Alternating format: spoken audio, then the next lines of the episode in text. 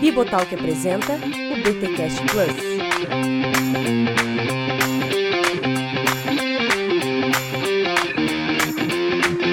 Muito bem, muito bem, muito bem. Começa mais um BTcast Plus e nós estamos indo para o capítulo 15 de Igreja Centrada de Timothy Keller. Eu estou aqui com Cacau Marques. Vamos lá, crise da igreja, mas não vamos falar de teologia da crise. Olha aí, Igor Miguel. Opa, vamos que vamos, porque igreja e cultura são, como é que eu posso dizer, faces indissociáveis quase da mesma moeda. Olha aí, gente, viramos, hein? Viramos mais uma parte aqui no livro Igreja Centrada de Tim Keller. Estamos praticamente, olha, olhando aqui de olho no meu livro, chegamos na metade. Chegamos praticamente na metade do livro. Vamos para a quinta parte: engajamento cultural. Crise cultural da igreja. Olha aí.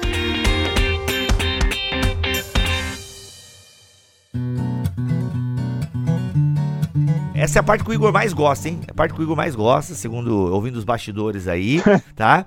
E, e o Igor, inclusive, até no- me ajudou aqui a rostear esse podcast. Porque ele tem até uns slides aqui. Pô, mano, eu queria ver essa tua palestra, hein? Deve ser muito massa. Deve ser muito massa. A gente precisa começar a falar então sobre, segundo aqui, o, seguindo o roteiro do Igor e o roteiro do livro, a questão da mudança cultural e como isso afeta a igreja. A gente começa a falar o quê? Século XX, né, gente? Vamos, fica meio focado no século XX, né? Não dá pra fazer um resgate cultural ou não? Vocês querem fazer uma parada? Acho que o livro nem faz isso, né? Não, ele começa no início do século XX. Na, na verdade, ele É, fala né? um pouquinho, não, ele fala um pouco antes sim, mas pouca coisa. Uhum. Ele puxa lá as, as raízes do pietismo, e, mas ele vai se focar no século XX mesmo. Sim.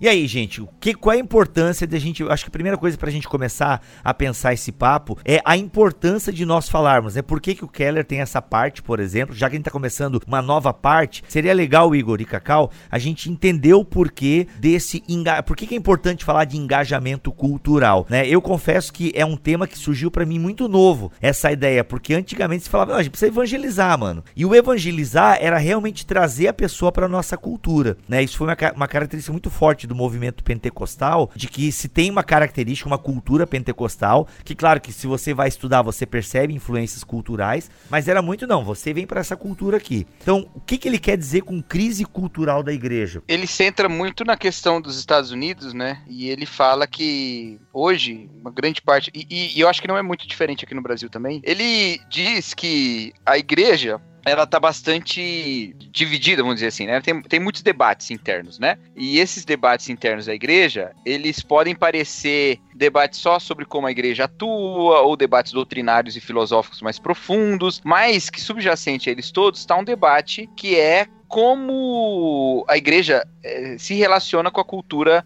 eh, presente, né? Com a cultura vigente. Como é que a igreja vai, vai se vincular ou vai se relacionar com a cultura eh, vigente? E ele diz que esse tema é um tema muito importante hoje, porque durante um bom tempo nos Estados Unidos, Uhum. a cultura geral era uma cultura muito próxima de uma cultura que se espera ser uma cultura cristã. Vamos dizer assim, as questões morais, os valores, né? O que se considera ser as virtudes e os vícios, isso tudo era muito muito junto, né? É Cacau. É. Não, inclusive, inclusive o pessoal chama isso é, em inglês de é, cultural Christianity, né? O cristianismo cultural. nessa fase? É, e- ele dá um exemplo um pouco mais pra frente no capítulo, não é bem no início, mas eu acho que encaixa bem, quando ele fala sobre a, a diferença entre a família dele, né, na Uhum. qual ele foi criado, e a da esposa, né? Que os pais dele eram muito religiosos e os da esposa não. Mas se você perguntar. E, e e os quatro pais, né? Pais e mães, nascidos na década de Uhum. 20. Do, do século 20. E se você perguntasse para os quatro sobre o que eles pensam a respeito da de o que, que ele fala de trabalho, ganância, não, qual que é? Trabalho, acúmulo de bens, é, homossexualidade, aborto, eles basicamente dariam a mesma resposta, todos eles. Eles pensam a mesma coisa, mesmo sendo de, de questões diferentes em termos da sua do seu vínculo com a igreja, né? Só que a partir da década de 60 tem um, um rompimento isso. E esse rompimento faz com que a cultura não possa mais ser ignorada pela igreja. Porque antes a cultura podia ser ignorada, a igreja podia só pregar o evangelho e, e garantir que a pessoa entendesse o evangelho. Garantir que a pessoa fazia o que ela, é, ia fazer o que ela faz, não porque aquilo era simplesmente certo, é, ou para conseguir algum tipo de justificação ou tal, refletindo a, a partir da, da, da realidade do evangelho mesmo. O que é que Jesus fez, o que é que a Bíblia fala, o que é que significa a questão da salvação. Então, então ele podia se focar nas questões mais evangelísticas, vamos botar esse termo assim, e menos nas questões culturais. Mas a partir da década de 60, num movimento que já, já tinha raízes no final da Segunda Guerra Mundial, né? É aquele movimento de contracultura muito forte e um rompimento com uma série de questões consideradas culturais nos Estados Unidos, dentre elas esse cristianismo cultural também. E isso obrigou as igrejas a refletirem sobre seu vínculo com a cultura. Por isso que essa reflexão, ela continua subjacente todo tipo de debate dentro da igreja, né? Quando a gente vai discutir qualquer tema na igreja, no fundo a gente está discutindo é, também como é que a igreja lida com a cultura, né? Afinal, a cultura não é mais cristianizada como era antigamente. Exatamente, isso, exatamente. É. E dentro, de, e dentro dessa, desse cenário aí, que a gente pode falar que é um cenário muito pós-guerra, Guerra Fria, né? É um cenário de, de muita efervescência política também, cultural, a gente está falando aí de é, Woodstock, a gente está falando de vários movimentos aí, movimento, revolução sexual, etc. Imagine que nesse cenário você tem um cara evangélico que pra gente é um cara que a gente tem um carinho muito grande, particularmente nós aqui, na, aqui em BH, né, que é o Francis Schaeffer. Ah, e Francis Schaeffer tá indo pra Europa, imagina, cara, num cenário assim, pô, vamos fazer missões, sei lá onde, o cara tá indo pra Europa, uma Europa cristianizada, e tá todo mundo falando assim, esse cara tá louco, o que, que ele vai fazer aí, na, por volta da década de 40, 50, né? Na verdade, o ápice do ministério do Schaeffer foi da década de 50 para frente. E Schaefer tá na Suíça. E tá todo mundo falando, o que esse cara foi fazer na Suíça, né, velho? Foi fazer na Suíça porque ele tava vendo já os efeitos do secularismo tomando conta da Europa é, que era cristã. É, lembrando que ele era um intelectual evangélico raríssimo. Tinha, era raro você ter um intelectual como Schaefer, né? No meio evangélico naquela uhum. época. É, havia uma singularidade, inclusive, nisso, assim. A sensibilidade dele. Cara, você sabe que tem a história fantástica da Nancy Percy, né? A Nancy Percy, quando escreveu Verdade Absoluta, né? O, aí agora como veremos e tudo, tá aí pela CPAD, né? É, publicado pela CPAD. A, a Nancy conta, cara, que quando ela, ela, cresceu num lar luterano, virou ateia, jovem, se foi pro ateísmo, né? Uhum. Tinha um cristianismo muito nominal em casa. E aí ela foi, foi dar um rolê na Europa, cara. E aí o pessoal falou assim para ela que tinha um cara que era o guru do ocidente, velho. Olha que doideira. E aí ela falou assim, mas quem é esse cara? Quem é esse cara? Não, um tal de Franz Schaeffer, velho. Mas é o nome justo, fala a verdade. Se tem um cara que merece esse título, é o Schaeffer, cara. Né, cara? O guru do ocidente. Hum. Aí ela me vai, cara, lá no Labri, e a primeira coisa que, que chama a atenção dela, assim, era o cara ouvindo Bob Dylan, imagina, velho. E, tipo, conversando sobre cristianismo com a galera jovem, assim, ao redor da mesa, e aquele gravadorzinho, que sempre tinha um gravadorzinho, né, pra gravar as Sempre teve essa tradição, né? podcast. Podcast. É podcast, Ó, né? imagina, velho. O cara já tinha sacada, né? Não, e, tem, e hoje tem os áudios, tem um banco de áudio desde essa época, disponível no site do Labri em inglês, você pode acessar lá e ouvir, tem tudo dele, tem até essas Meu palestras. Deus. Não, é fantástico, velho. O Huckmacher lá palestrando, é, uma, é, loucura. E aí, cara, de repente, o chefe tá ali, ela olha aquilo e fala: peraí, isso aqui é cristianismo? Imagina, porque na cabeça dela, o cristianismo que ela tinha contato era o cristianismo cultural. E agora o que ela tem, o que ela tá vendo, é um negócio completamente diferente. Tipo assim, é um cristianismo que tá dialogando com o seu tempo, tá dialogando com os fenômenos culturais da sua época, né? Se você vê, por exemplo, o, e, é, o, a, a, e agora como veremos, a série de vídeos do Schaefer, né? Que tem, acho que já tá até legendado aí no YouTube. É, cara, uma produção cinematográfica para que para a década de 60, 70, assim, você olha e fala assim, não, velho, não, é, não, é possível, né? É um negócio muito bem feito, ele, ele visitando museu, é, mostrando as obras de arte, mostrando a decadência do, do Ocidente, a decadência da racionalidade no Ocidente a partir das obras de arte, das ebulições sociais, né? Cara, aquilo era, era muita vanguarda, cara, muita vanguarda para cá. Até hoje você assiste, você fala assim, nu, como assim, né? É, como assim o Schaefer consegue fazer uma análise dessa naquela época, cara? Então, realmente, fica como um exemplo, acho, assim, de, de, de, um, de um interesse evangélico, de engajamento é, evangélico na cultura, eu estou falando evangélico aqui, porque, claro, o, o diálogo entre fé cristã e cultura acontecia em vários segmentos, mas ele era predominante nos segmentos liberais, né? Então você tinha lá o evangelho social, você tinha outras tentativas muito generosas de ressignificação da confissão cristã em prol de, uma, de um acesso cultural e tal. O Schaeffer está evitando justamente esse polo liberal, né? E por outro lado, ele está evitando também o polo fundamentalista e tal, que inclusive veio desse contexto, né? Errou muito na fase inicial por causa do envolvimento dele com o contexto fundamentalista, né? Tem uma crise depois disso e ele meio que se re reergue, né? A gente vê isso muito no verdadeiro espiritualidade, assim. Ele se reergue a partir dessa experiência. Eu acho que fica até como um símbolo aí né, do, do problema mesmo da crise cultural. É que a igreja, desse momento histórico, cara, eu falo para você que aqui no Brasil a gente é, é, bem diferente do Brasil em vários aspectos, né? A gente, a gente não viveu isso nessa dessas décadas, né, cara? A gente, a gente vai ver um movimento depois. Eu acho que vai muito daquela, aquele momento ali da década de 70 aqui no Brasil. Na verdade, que foi 67 que começou na renovação carismática, mas, mas a renovação litúrgica, de linguagem e etc., realmente foi na década de 80, 90 para cá, né? Eu até esses dias estava vendo uma, uma entrevista, uma palestra do Caio Fábio para PUC, né? Num encontro lá de, de ciência da religião, se eu não estiver enganado. E eu achei muito bom ter assistido, né? E isso não quer dizer que não quer dizer, não é necessariamente nenhum tipo de abono a qualquer coisa que ele fale, mas eu estou dizendo que acho O cara, quando fala do Caio Fábio, tem que fazer é, esse disclaimer, tem que fazer né? uma ressalva.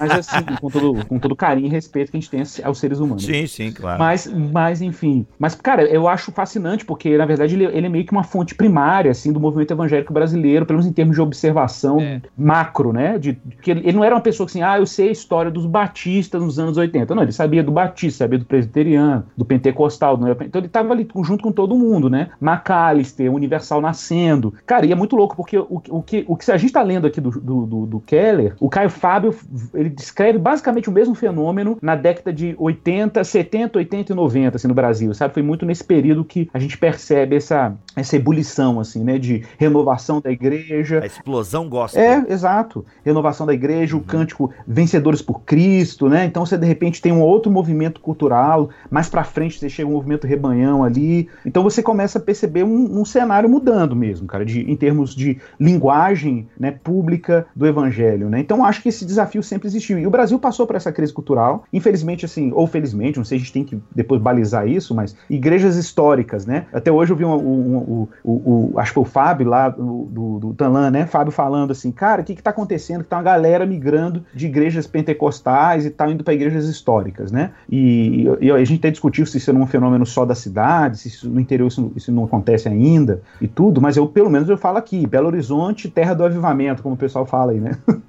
Esse avivamento tem muitas aspas, tá, gente? Então aqui, Belo Horizonte. Cara, aqui eu tenho percebido, se não é migração é, de um contexto carismático, pentecostal, neopentecostal, para igrejas é, históricas, é forço dentro dessas comunidades para uma renovação teológica de alguma maneira. Não sei qual nível, etc. Mas, cara, eu acho que o próprio, o próprio BTcast é um testemunho disso, assim, né? A gente tem. Quem que, quem que tá, quem que ouve quem que ouve o Bibo aqui, cara? Quem que ouve os programas aqui? É essa galera, é uma galera jovem, consumidora de internet e de, de podcasts, que tá ligado, que tem alguma coisa que tem que mudar, que tem que satisfeito com a igreja em algum sentido, a linguagem não tá mais, não tem mais, não encontra consonância nas demandas do coração da galera. Ao mesmo tempo, o evangelho parece que não se traduz de forma robusta para dar resposta a esses dilemas. Então, essa é uma crise cultural que, que era, foi americana, continua sendo um desafio, eu acho, no contexto americano, em vários contextos. Quem vai no Bible Belt, lá, é, Alabama, Georgia, você vê ainda muito desse cristianismo cultural. Né? Se você está aqui no Brasil, você vai ver isso também em vários segmentos. Mas esse sempre vai ser um, um, um dilema. Igrejas que perderam a capacidade de tra traduzir verdades a verdade evangélica para o seu entorno. Né?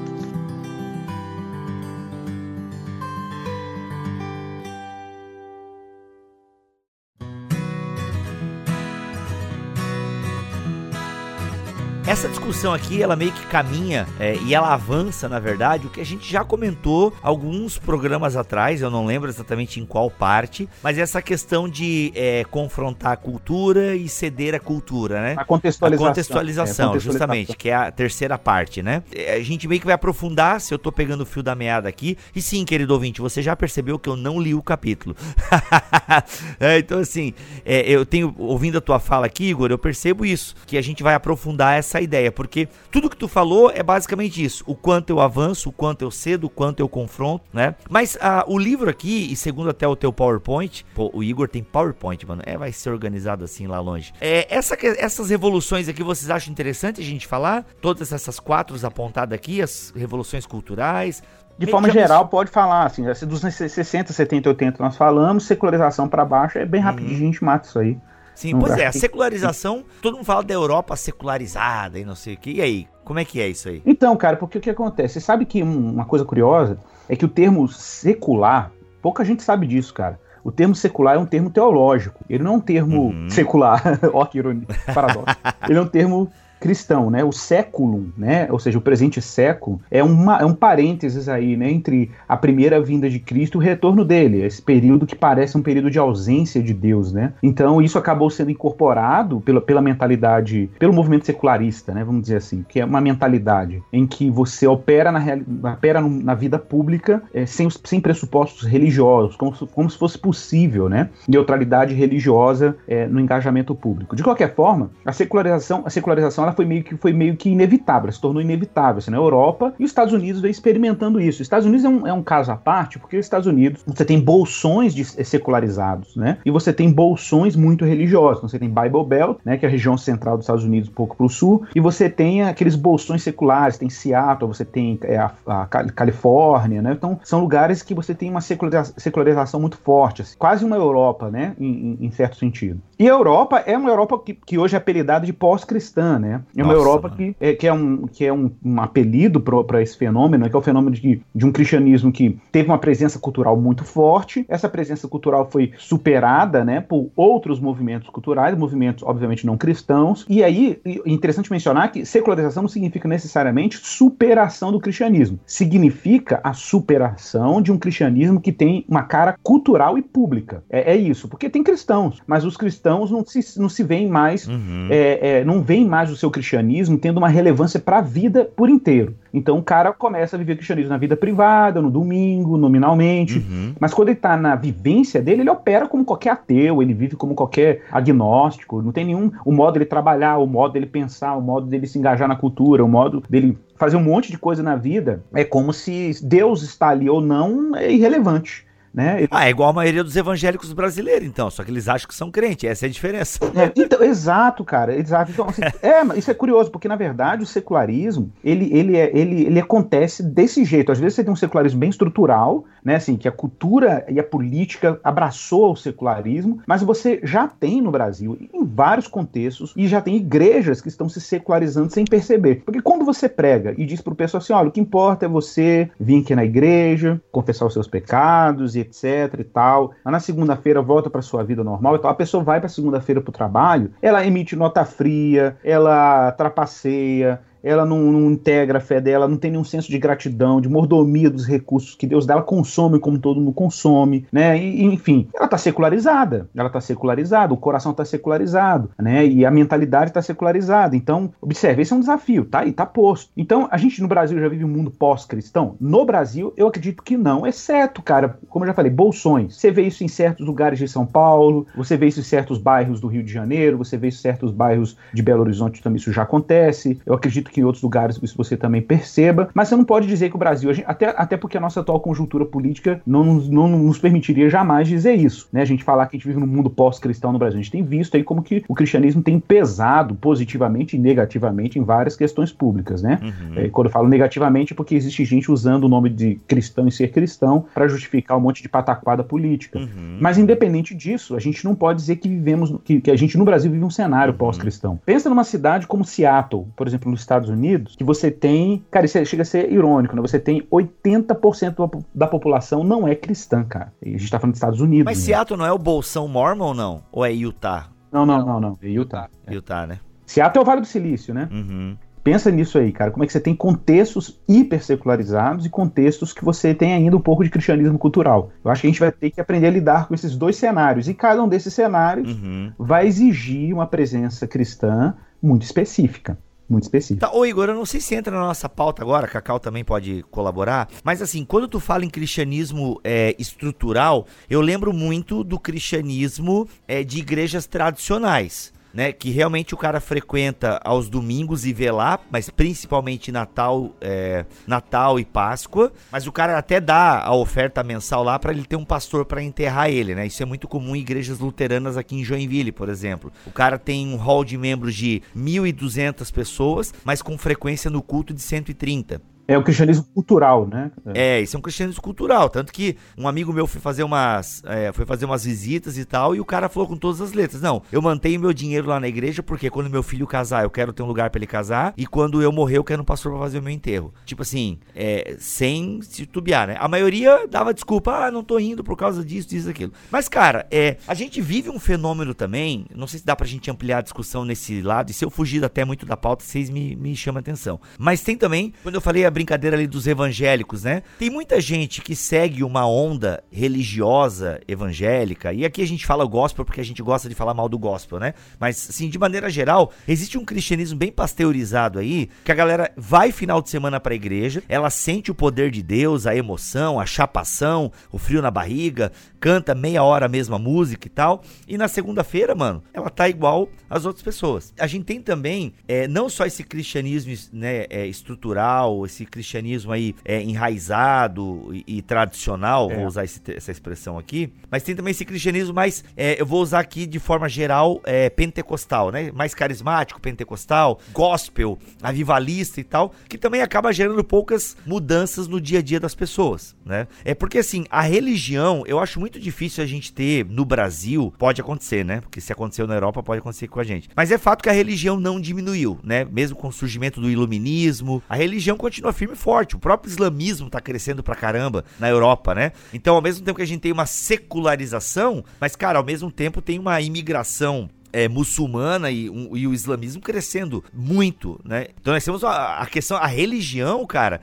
dificilmente ela vai perder o espaço né? Eu acho que o que a, a, surgem novas facetas, né? Novas eh, Não, exemplo, outro exemplo, outro exemplo você falou aí do, do Islã, que, que inclusive tem sido um desafio para igrejas que tinham tendências liberais, porque agora você tem um monte de gente que veio de um contexto religioso, que religião é sério, religião é um negócio que afeta a vida das pessoas, né? Não tinha dualismo. O, o Islã tem sérios problemas teológicos, mas o muçulmano ele vê, vive a vida como a fé que ele crê, porque esse negócio de separar fé pública que fé privada só existe no, Ocidente, velho. Porque no Oriente uhum. isso, isso pra, basicamente não existe, exceto nos lugares onde já é. houve secularização, né? Uhum. Agora pensa, por exemplo, a gente teve um evento recente agora, cara, que foi o sínodo que aconteceu lá na África do Sul, em que houve, houve um racha, cara, dentro da, da, da, da, igreja metodista, por causa de quê? Porque a ala conservadora da igreja era, a, era quem? Eram, eram os africanos, cara. Tipo assim, os africanos seguraram o progressismo que queria, né, permitir a entrada, por exemplo, de permitir casamento homoafetivo entre, entre ministros, né? E por aí vai. E a ala conservadora segurou a igreja. Vai dar um racha, tá previsto uma,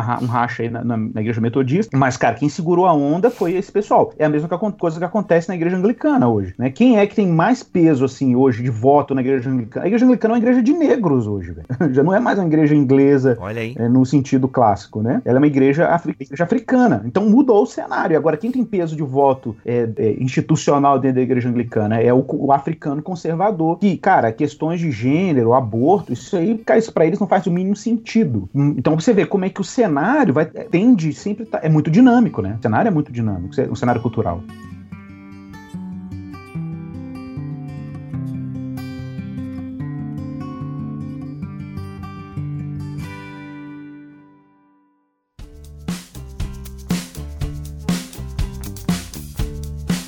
Então, uma coisa que o Keller vai levantar é como a maneira, vamos dizer assim, tradicional da igreja lidar com a cultura, especialmente nos Estados Unidos, era uma maneira que ele chama de pietista aqui, né? Também por causa da influência do petismo mesmo, histórico, né? Mas também por essa característica da ênfase na experiência, né? Nessa transformação pessoal, individual, do coração, né? E menos nas questões mais que tem a ver com a precisão doutrinária, né? N não que eles não fossem precisos doutrinariamente, né? Mas é, não é a, a ênfase ênfase nessa, nesse movimento que ele apresenta, né? E isso é a maneira tradicional de lidar com a questão, porque é a forma de você atuar primeiro no indivíduo pessoalmente, né? Então, vamos pregar o evangelho, transformar a pessoa no seu, no seu encontro pessoal com Jesus Cristo. Então, essa pessoa transformada vai se unir a outras pessoas transformadas e isso é que vai transformar o mundo, né? Sem ter um envolvimento direto da mensagem com a cultura, né? Sem ter uma reflexão sobre é, como lidar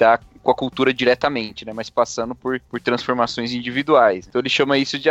Ele chama não, né? Essa é a postura petista, mas não está exatamente no momento histórico do pietismo lá do século XVIII, né? Tá mais, mais pra frente aí, do século XVI. Então, o Spener, é, o Spener é século XVII, não é? O Spener é século XVII. É isso mesmo. Eu errei no, no slide. É, ele, é, ah tá. Mas que, que, pra, que pro Keller continua aí penetrando na, na igreja Cara, até o século XX, né? Sem dúvida, sem dúvida. Eu acho que muito do pentecostalismo brasileiro, a gente pode falar assim, né? Que se você pega o Spener, o Spener o, e o pietismo, influenciou os moráveis. Você pega o uhum. Wesley, o Wesley teve uma influência gigantesca do pietismo moraviano. O, o, os avivamentos wesleyanos, né, tiveram impacto sobre muito do pietismo do Novo Mundo, né? Estados Unidos. Você tem o pentecostalismo, que é, vamos dizer assim, o produto final de uma tradição pietista. Pode até pensar em um, uma espécie de um dos branches, aí, dos ramos né, do pietismo. E o Brasil é basicamente é, evangelizado, em, a grosso modo, né, assim, na sua maioria, foram evangelizados por gente que se inspirou no movimento pietista. Então me parece que, que o pietismo, essa ênfase do, do, do, do pietismo religioso, ele acaba compondo muito da forma como a galera hoje hoje pensa espiritualidade cristã, pensa uhum. vida cristã. E aí eu acho que o ponto chave, quem já falava muito sobre isso também era Nancy Percy no livro dela Verdade Absoluta, ela também faz essa genealogia aí, né? Como que o pietismo, pietismo de alguma maneira fez com que cristãos considerassem a experiência e a vivência cristã uma experiência meramente individualista, uhum. sem implicações públicas, né? E havia essa noção de que, não, se eu evangelizar indivíduos, indivíduos transformados vão produzir sociedades transformadas. E, e bom, historicamente a gente tem visto que não é bem assim. Né? Se você quer produzir algum tipo de transformação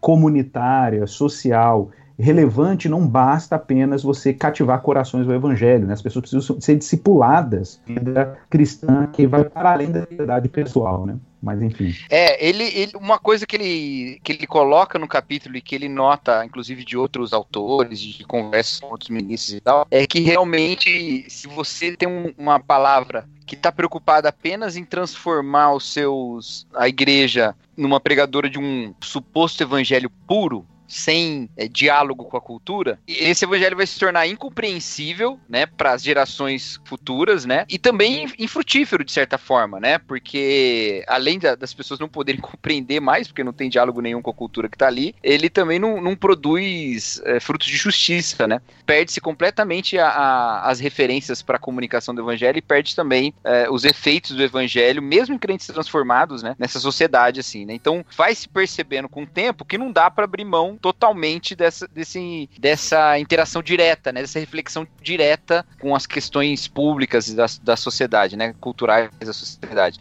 É necessário que haja também uma teologia sobre isso, que haja uma pregação com essas ênfases e tal, que a postura pietista não dava conta de uma sociedade, especialmente uma sociedade tão transformada do século XX, né? Tão cheia de movimentos e tal. Né?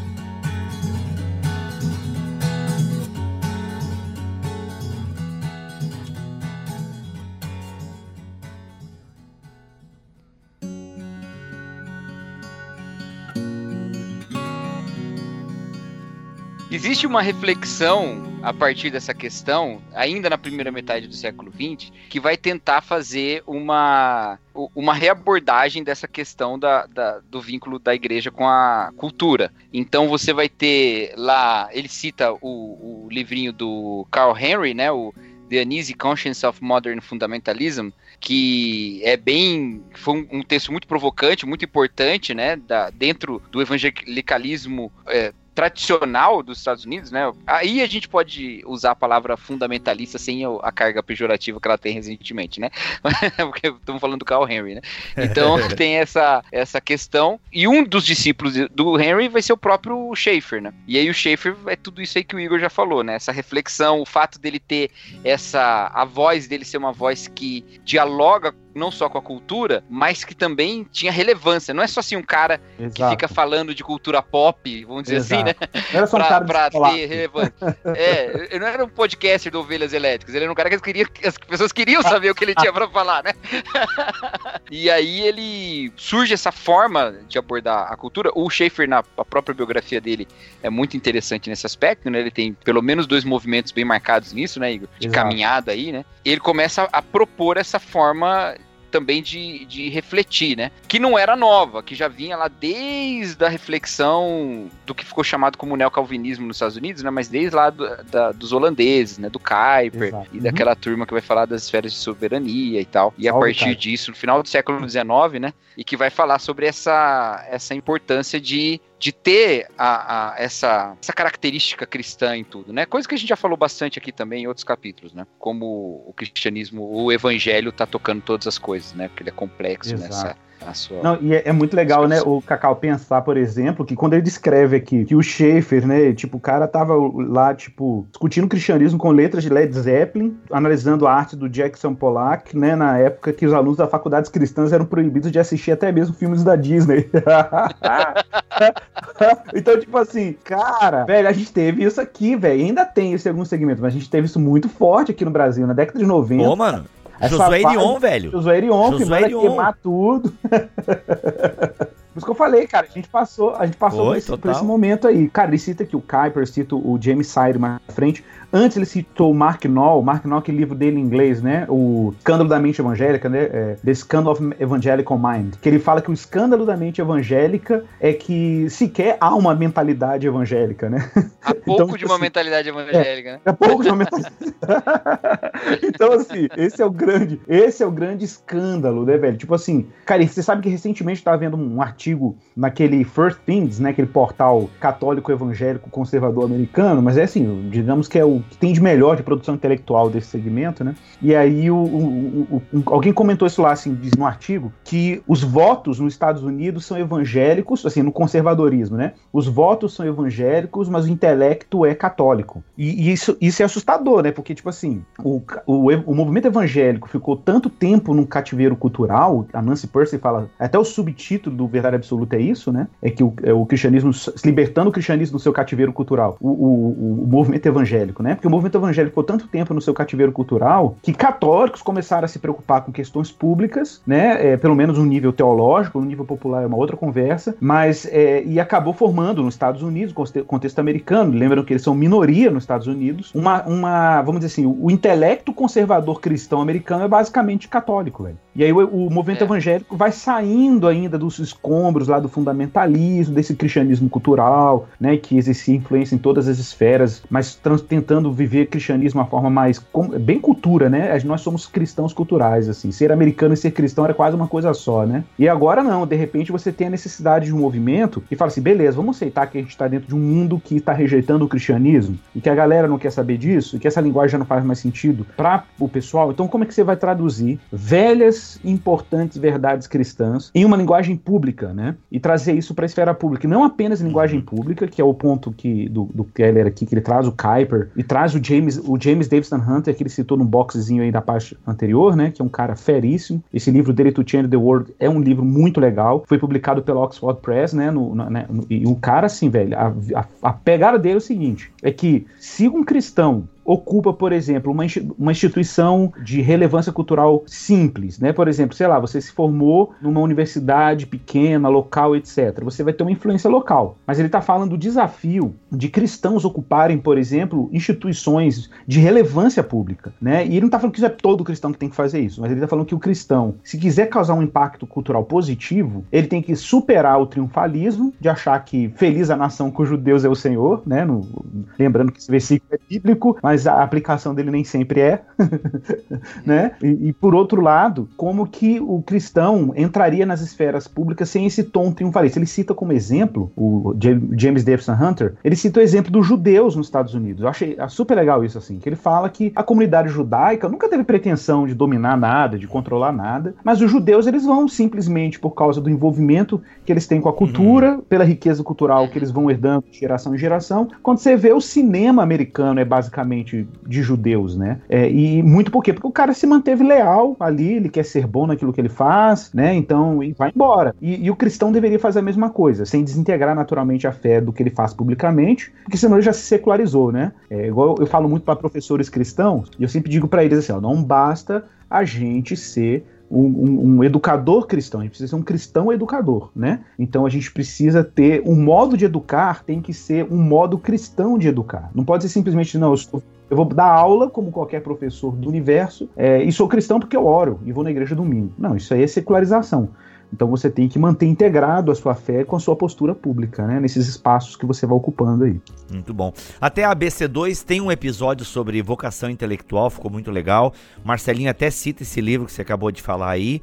E me parece que dentro do BTcast ABC2 a gente vai falar um, vai, vai ter um episódio sobre capital moral, tá? Que também vai nessa, nessa pegada aí. É o Royal, o Royal, Royal Kuiper, né? Que tá aí no Brasil, uhum. vai chegar no Brasil, né? Cara fera. Legal, muito bom. Nessa questão da, do cativeiro cultural, eu acho que tem uma um fenômeno no Brasil um pouquinho diferente em termos históricos, mas com o mesmo resultado, né? Quando o, o protestantismo chega no Brasil com essa ênfase missionária, né, e não mais com a ênfase migratória ou ênfase de invasão lá né, do século XVI, mas com a ênfase missionária mesmo, ele chega numa cultura cristianizada, mas católica, né? Toda ela construída de forma católica. E o cristianismo e o, e o cristianismo protestante, né, chega no Brasil e se marca muito com o anticatolicismo, né? Para causa da distinção necessária, inclusive naquele momento, em termos de, de identidade mesmo, né? Mas muitos desses missionários chegam no Brasil com a, com a recomendação de pegar leve na questão da cultura, inclusive, né? O Brasil, quando o Brasil só abole escravidão no final do século XIX, e muitos dos missionários quando chega, que vinham para o Brasil já vinham de uma realidade que não tinha mais escravidão, né? Alguns do sul dos Estados Unidos vieram, né? Porque acabou a escravidão lá, inclusive, né? Mas outros, o próprio Simonton era abolicionista e chega no Brasil e ele tem o, o, o missionário presbiteriano, né? Chega com a recomendação de não, não se meter muito nessa questão, né? De não sair fazendo muita transformação nesse aspecto aí. Eu não sei se isso é só explicável historicamente ou se tem alguma coisa na, na prática evangélica, na prática protestante, que puxa um pouco para essa visão, uhum. sabe? É, não somos desse mundo, somos de outro lugar. Porque acabou que a mesma coisa vai se formando no Brasil, né? É, não sei se é exatamente da mesma forma, mas a, a, penetração dos evangélicos na cultura ficou uma questão de gueto mesmo, né? Só mais recentemente isso tem sido transformado, eu acho. Não sei se eu tô correto na minha, uhum. na minha visão aí, mas eu acho Legal. que Sei lá, não sei porque que eu falei tudo isso. Também faz sentido pra caramba, Cacau. É, Entendeu? porque assim, é, é, por exemplo, a questão, a questão do voto. Vamos pegar, né, já que foi dito a questão do voto lá, né, o voto lá evangélico. Aqui o voto tem sido cada vez mais evangélico também, né? Mas isso bem recente, né? Não era uma... Sim. Antes da, antes da Nova República não era uma força política muito importante os protestantes, né? Mas na Nova República já surge, né, até com, com representantes na, na Constituinte, né, e tudo mais. Mas mesmo com essa origem diferente, o, o resultado acaba sendo parecido parecido, né? Fica também dentro de um dentro de um gueto, né? Pelo menos na década de 90, encontrar um evangélico era tipo assim, encontrar alguém da sua sociedade secreta. esse negócio assim, esse cara é irmão, esse cara.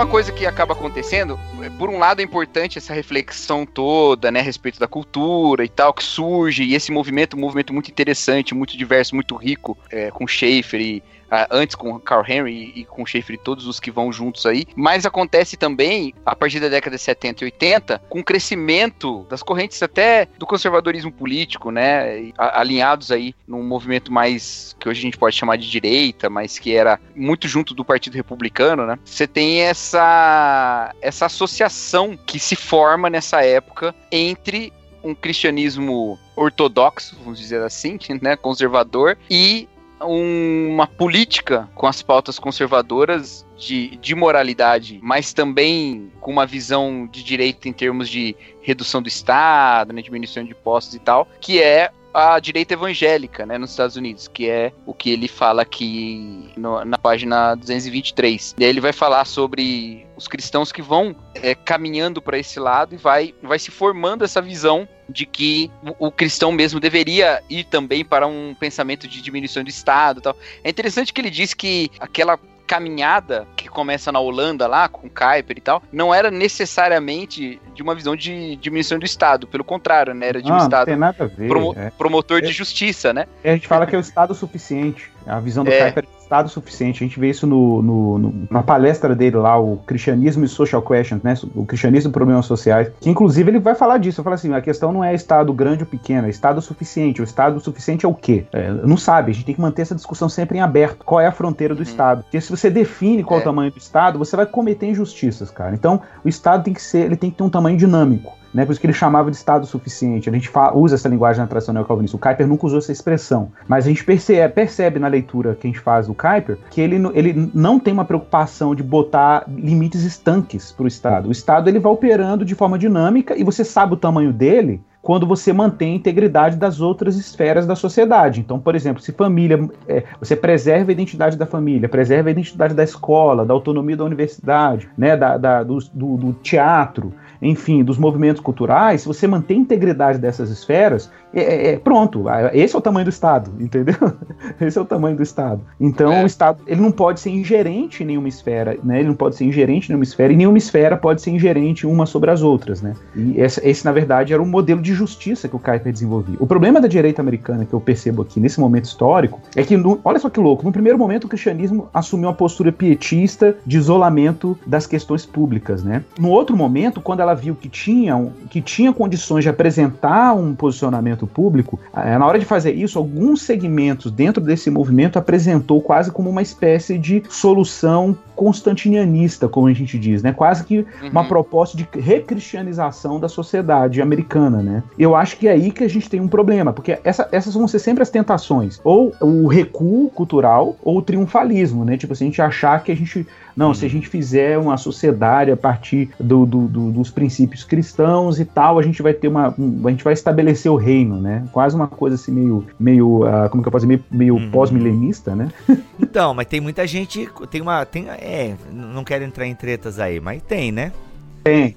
Tem gente pegando essa coisa das esferas aí faz- e dando. Não, tem um- uma corrente aí maluca, eu até falo que é maluca. Não, é os Sete Montes, velho. A parada dos Sete Montes. A parada dos Sete Montes é um discurso super triunfalista, neopentecostal, que foi quase que uma apropriação das esferas de soberania do Kuyper, velho. E fizeram uma aplicação super triunfalista de domínio evangélico das, da- dos- das montanhas, negócio de poder, velho. É um projeto de poder. Que não tem nada que ver com a visão de mundo do Kuyper, nada a ver. Até porque a noção de soberania não era soberania de ninguém sobre nada, era soberania das, dessas, dessas esferas em si mesmo, assim, elas tinham, elas tinham dignidade própria, até porque a noção de graça comum estava por trás disso, né? Então, não era você colocar simplesmente o crente dentro daquela esfera, era o cristão que tem preocupações públicas lutar pela integridade dessas esferas, né? O claro, isso pode envolver a participação do cristão lá, pode, mas não necessariamente diretamente. Então, por exemplo, se a gente está aqui a Vale está aqui explorando minério. De repente a Vale, não, estou trabalhando aqui para iniciativa privada, dando emprego para todo mundo e tal. Cara, romper uma barragem, o impacto disso não é impacto privado, é um impacto público. Então, Uhum. o papel da igreja nesse momento era o quê? De alguma maneira se opor a esse tipo de coisa, garantir a justiça, se sensibilizar para que essa justiça fosse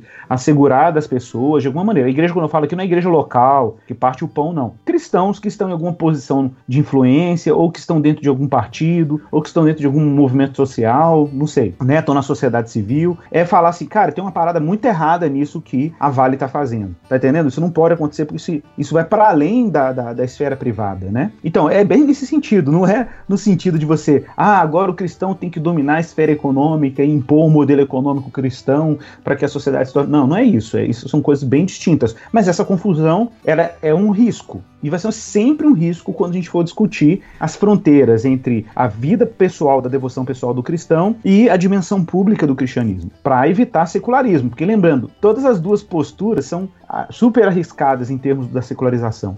Porque muita gente pode dizer assim: ah, não, é mais seguro para o cristão manter sua piedade pessoal, por exemplo, a teologia dos dois reinos, né? Que é uma que o, que o, o inclusive o Keller vai tratar mais profundamente para frente, mas ele já põe um box aí na página 224. Uhum. Inclusive, a gente tem nomes que a gente pô, curte pra caramba. Eu, pelo menos, curto pra caramba, né? O Michael Horton, por exemplo. É, é um dos calvinistas que eu gosto. Exatamente. E ele, ele, é, e ele é do modelo dos dois reinos, né? Teve até um artigo fantástico fantástico do James Smith, acho que uns 4, 5 anos atrás, assim, fazendo uma contraposição ao Michael Horton, a teologia dos dois reinos dele. Foi um negócio muito bem feito, muito polido, né? Mas foi uma crítica muito importante, porque o Smith é um neocalvinista se posicionando contra o modelo do, dos dois reinos, né? Que é basicamente o quê? É a noção de que é de que existe uma esfera, a esfera, a esfera da graça comum, que é a esfera chamada secular, você não precisa criar um modo cristão de operar na esfera comum, porque a graça comum já deu os recursos que você precisa para operar lá. Então você não teria que pegar nada da graça especial, vamos dizer assim, ou da revelação especial e trazer para a esfera pública, né? Porque a esfera pública já tem seus recursos, né? Cara, pro Kuiper,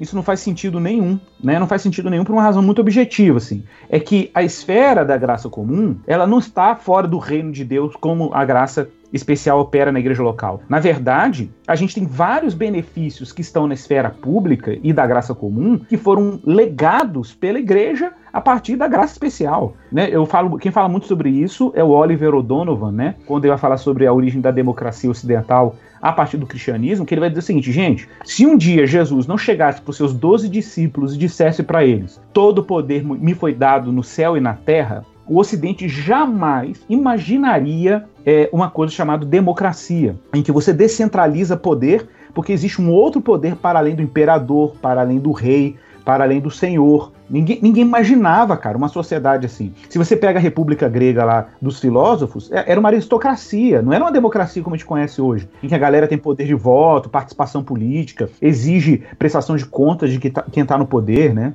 Entendeu? Então, tipo, tipo, assim, a gente, a gente já vive num cenário, mesmo secularizado, mas a gente já vive num hum. cenário cultural que tem profunda influência do cristianismo e não é só graça comum, não. Nesse caso, foi uma influência de uma revelação especial. Jesus revelou, se revelou como Senhor. Ao se revelar como Senhor, cara, a, a cultura e a sociedade começa a questionar se esses reis, esses imperadores tinham realmente poder absoluto. E a gente já tem um germe aí do que a gente chama hoje de democracia, né? Veja como que isso é importante, cara. Essa questão, essa dessa ascensão da direita religiosa, né? Eu falei direita evangélica, mas na verdade eles chamam de direita religiosa, né? Nos Estados Unidos e que acaba ficando muito forte nos dias de hoje também, não significa, gente, que a gente está aqui dizendo que é, tudo que foi feito aí pelo Partido Republicano, pela direita, foi tudo ruim, ou tudo.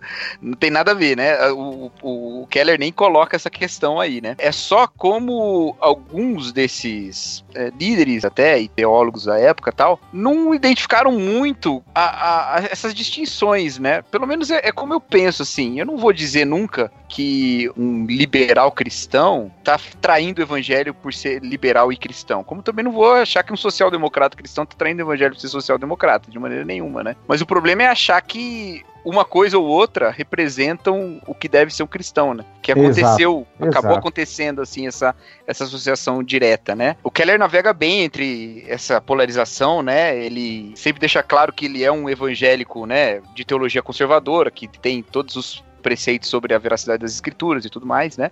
Até com um certo, um certo dano pessoal, né? Porque ele foi, por exemplo, ele ia dar uma palestra e receber um prêmio na Universidade de Nova York, não pôde fazer isso, né? Pôde, pôde dar palestra, mas não pôde receber o prêmio, né? Por conta dessas suas visões sobre, sobre a questão, sobre questões morais, né? Mas ele também deixa bem claro que não dá para você simplesmente subscrever um partido como sendo um representante cristão e nada disso, né? Como uma questão muito mais complexa. Tem um texto dele interessante sobre isso, né? Como os evangélicos se situam na se encaixam, né? Como os evangélicos se encaixam, como os cristãos se encaixam no sistema bipartidário. Eles não se encaixam. É, o título é esse, né? Mas não é só esse movimento também de direita religiosa que surge nessa época. Surge também um movimento que o Keller chama de igrejas voltadas para pessoas em busca de espiritualidade. Então, é uma igreja que tenta alcançar é, essas pessoas que estão em busca de alguma coisa, ela não é extremamente sectária, pelo contrário, ela é bem abrangente, ela tenta alcançar essas pessoas e tal, e tenta e, e usa disso e usa para isso técnicas de comunicação muito modernas, é, uma forma de conduzir a igreja voltada para esses, né, que estão buscando espiritualidade, que podem se encontrar na fé cristã e tal. E ele cita como origem disso a igreja de Willow Creek, né, lá na região de Chicago, com o Bill Hybels, né. E basicamente esses seriam as duas as do, os dois fundamentos mais contemporâneos, as duas reações àquela transformação cultural da década de 60, que é a, a direita religiosa e essas igrejas voltadas para pessoas em busca de espiritualidade. A isso há uma outra resposta, que é a igreja emergente, né? A igreja emergente surge em resposta a isso tudo, né? Que aí já é uma coisa bem mais recente, né? E aí o Iber vai falar sobre isso, que ele estava esperando nesse momento. é tudo, é tudo um pretexto. eu tô brincando. Mas vamos lá. Então, uh, cara, eu acho que o movimento emergente, assim, eu não sei que, não sei como é que foi para vocês uh, essa, esse contato com o movimento emergente. Eu, eu tive um, um, contato não direto, mas de conhecer amigos envolvidos, né, colegas que se conectaram com o movimento emergente. Lembrando que o movimento emergente, como o próprio nome sugere, né, dá a noção de emergência, que em meio a vários movimentos alguns reativos, outros né, é, de abertura muito generosa a questões culturais. Emerge um movimento no meio, da ED de Igreja Emergente, né, que tinha uma preocupação é, muito forte com a relevância do cristianismo no, na atual conjuntura cultural, principalmente numa cultura em que o cristianismo cultural já tinha, de certa forma, perdido sua força e, ao mesmo tempo, a, existe uma onda de secularização muito bruta, né, muito rigorosa. Cara, nesse cenário surge uma proposta de igreja que tinha alta capacidade de, de, conexão com a cultura, né? Só que a questão é que o movimento emergente, isso sempre foi um problema, inclusive, o Keller cita isso aí na página 225, né? Que ele, ele, ele fala que, no entanto, é, o movimento emergente não chegou num acordo sobre qual seja o modelo ideal para se relacionar com a cultura. Isso é, é curioso, porque a gente percebe essa diversidade mesmo. Cada igreja emergente foi para uma tendência. Pouca gente sabe, ou sei lá, talvez essa a geração mais nova não saiba, mas, hum. por exemplo, a gente tem o exemplo exemplo do Mark Driscoll. O Mark Driscoll, durante muito tempo, para quem não se lembra, o Mark Driscoll foi pastor da Mars Hill Church, né, na, lá em Seattle, num ambiente extremamente secular, como eu falei, 80% da população não era, não era evangélica, e, e, ele veio do movimento emergente e reencontrou o evangelho a partir da tradição reformada na época, né, e plantou uma igreja, e o que é curioso é que ele mantinha um zelo doutrinário, uma paixão pela doutrina evangélica, etc., muito forte, muito centrado no, em Cristo, no evangelho, mas a estética, a liturgia, a linguagem, a clareza era muito herdada da, do, do, da proposta emergente de igreja. Né? Então, ela, ela, era muito mais emergente, digamos, na estética, não tanto no conteúdo. Né? Por exemplo, eles tinham coisas super conservadoras em termos doutrinários. Ceia todo domingo, é, programas de. Para uma pessoa se tornar membro, tinha que passar por um rigoroso programa catequético. Né? Pregação expositiva. Pregação expositiva, exatamente. Então, são características que nem não são nada emergentes nesse sentido, né? Mas é. a estética, o, a, o design, as músicas. Ele, ele, inclusive refez várias músicas tradicionais cristãs do cantor cristão em estilos mais, mais uh, indie, mais, né, enfim. E aí você de repente tem um cenário que tem, dialoga. Você tem ali uma, uma forma de, de, se apresentar, esteticamente a igreja tinha uma cara, mas o conteúdo era um conteúdo muito rigorosamente firmado na ortodoxia evangélica, né? Mas você tem do outro lado, por exemplo, caras como, como McLaren, né, velho? Que a gente sabe que escreveu o livro Ortodoxia Generosa, que é um livro que, que o título já é meio provocativo, né? De uma ortodoxia que é culturalmente generosa, né? Você ressignifica algumas questões culturais e tal. E o último escândalo do McLaren, né, foi o do Brian McLaren foi o casamento que ele fez do próprio filho, casamento gay, né? Do próprio é. filho. E aí. Poxa, que difícil. É, uhum. e na verdade existem algumas tendências do movimento emergente de aproximação ah, com o liberalismo teológico, né? É, a gente tem o exemplo do Rob Bell, né, que escreveu o Love Wins, né, que deu muito o que falar, porque era uma, basicamente um livro de teologia é, universalista. Uhum. Então, tudo isso é, mostra que é, existem tentações na hora da gente fazer um esforço nessa direção. Uhum. Mas, cara, eu, a gente tem que deixar claro, o fato de haver tentações não pode, isso não pode ser uma justificativa para uma preguiça por parte da igreja, porque se ela for preguiçosa na questão cultural, ela vai se secularizar, cara. Ela vai se tornar uma igreja ou uma igreja mirrada, né, que não consegue mais claramente dizer o evangelho para sua geração. Então ela pode tende a ser uma igreja mirrada, com pouca vitalidade, pouca relevância nesse sentido. Não, muita gente fala assim: "Ah, cara, mas o evangelho é relevante". Eu concordo que o evangelho é relevante. Só que é ingenuidade achar que a gente prega o evangelho sem algum tipo de comprometimento cultural. E geralmente é, é um comprometimento cultural com tradições do século XVII, século XVIII, não necessariamente com o evangelho. A gente precisa entender que o modo. Não é? é, é isso é exatamente é claro, isso. né, Cacau? Isso às vezes não é muito claro, deixar isso claro. Porque, cara, o evangelho, a gente, cara, a gente não pode mexer em questões relacionadas à, à ressurreição de Jesus, o nascimento virginal, a historicidade de Cristo, né, a suficiência da morte expiatória dele, a graça, a São temas que a gente não pode abrir mão. Agora, você querer comunicar isso, como você comunicava isso, para um contexto racionalista do século XVII, século XVIII, em que as exigências eram racionais, é uma coisa. Agora, você querer usar essa linguagem para um mundo contemporâneo, pós-moderno, pós-romântico e etc., né, é, é, realmente falar um outro idioma. É fala, falar um outro é, idioma. Existe uma questão na, da emergente, inclusive é, um, é uma coisa que eu tenho, tenho refletido. Eu alguns, tive também alguns amigos que ingressaram por essa via e alguns que foram numa. bem abraçando a teologia do Brian McLaren mesmo, do Rob Bell e tal. Que, que era muito interessante porque nos Estados Unidos era, era bem típico que um movimento emergente tenha surgido em resposta a esses a, essa, a isso que a gente costumou chamar pejorativamente, acho que até injustamente um pouco, é que a gente começou a chamar de empresa da ideologia empresarial dentro da igreja, né? Eu não acho que seja só isso que explica certos fenômenos do, de crescimento de igreja nos Estados Unidos, mas, mas ficou com essa pecha, né? De, de ser uma coisa mais empresarial, com uma comunicação, departamentos e tal, coisas do tipo. E, e lá, o movimento emergente, ele surge muito em resposta a isso, porque ele era mais relacionado né? Tentava ser. Havia, principalmente essa linha do Brian McLaren, né? Da igreja do outro lado, nessas coisas, que falava que as coisas tinham que ser mais orgânicas, né? Com, a, com muito daquela do fundamento teórico até do Frank Viola, né? Aquela, aquela visão, né, menos, vamos dizer assim, exato, é, institucionalizada, fechada, né? Menos é. institucionalizada. É uma exato, superação exato, da tradição, uma superação da tradição. Uma superação da instituição, da instituição. nem tanto da tradição, isso, porque isso. é porque o argumento do Frank Viola, inclusive, seria voltar a uma tradição pura, isso, né? Que seria a ideia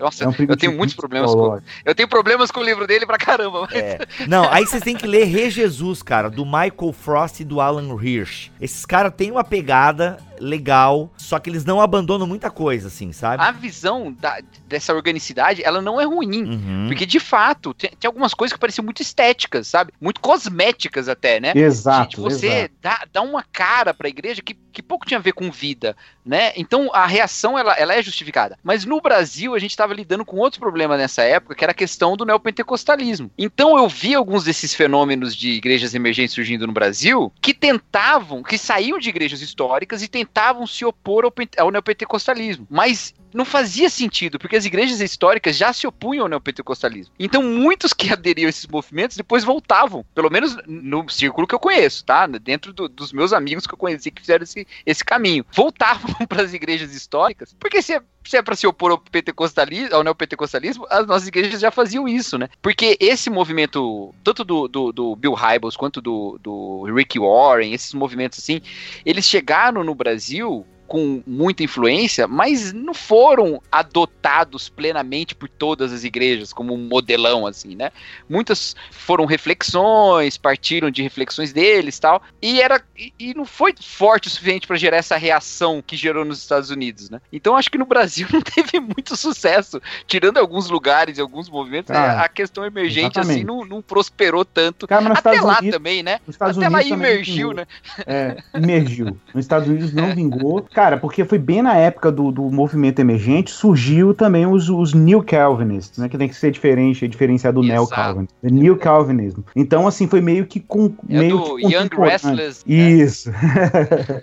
Exatamente do Young Restless. E aí, velho, então essa galera surgiu e foi bem assim, Mark Driscoll, Piper, né, cara? Você de repente tem pregadores assim, uhum. né? O Paul Washer, a gente tem, tem, aí o exemplo do Paul Washer também, que de alguma maneira teve um impacto muito importante nesse sentido. Mas, cara, o que é legal é que, assim, mais pra frente, o Keller vai falar muito sobre essa relação, mais pra frente um pouquinho aí. Ele vai falar, eu acho super legal quando ele fala sobre igreja, organismo, igreja organização, desculpa. Igreja organismo e igreja organização. Isso. Não, ei, não fala muito disso, porque a gente vai ter. eu quero dedicar uma Sem boa spoiler. parte. É muito legal essa parte dele aí. Vamos chegar lá.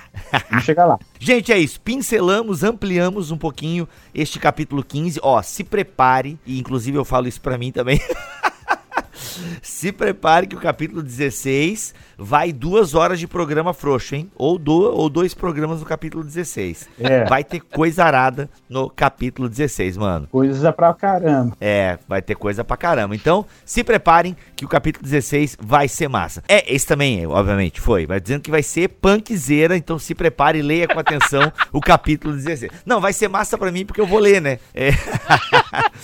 Gente, é isso. Vamos ficando por aqui, mais um episódio do BTcast Plus e não esqueça de ensinar alguém a ouvir BTcast. Líderes, pastores, professores precisam ouvir este conteúdo, tá bom? Valeu, Cacau, obrigado pela tua presença aqui. Beijo para todo mundo. Igor, tamo junto. Galera, foi um prazer enorme, hein? Beijo para vocês. Valeu. Beijão. Tchau, tchau, galera. Este podcast foi editado por Tuller Bibotalk Produções.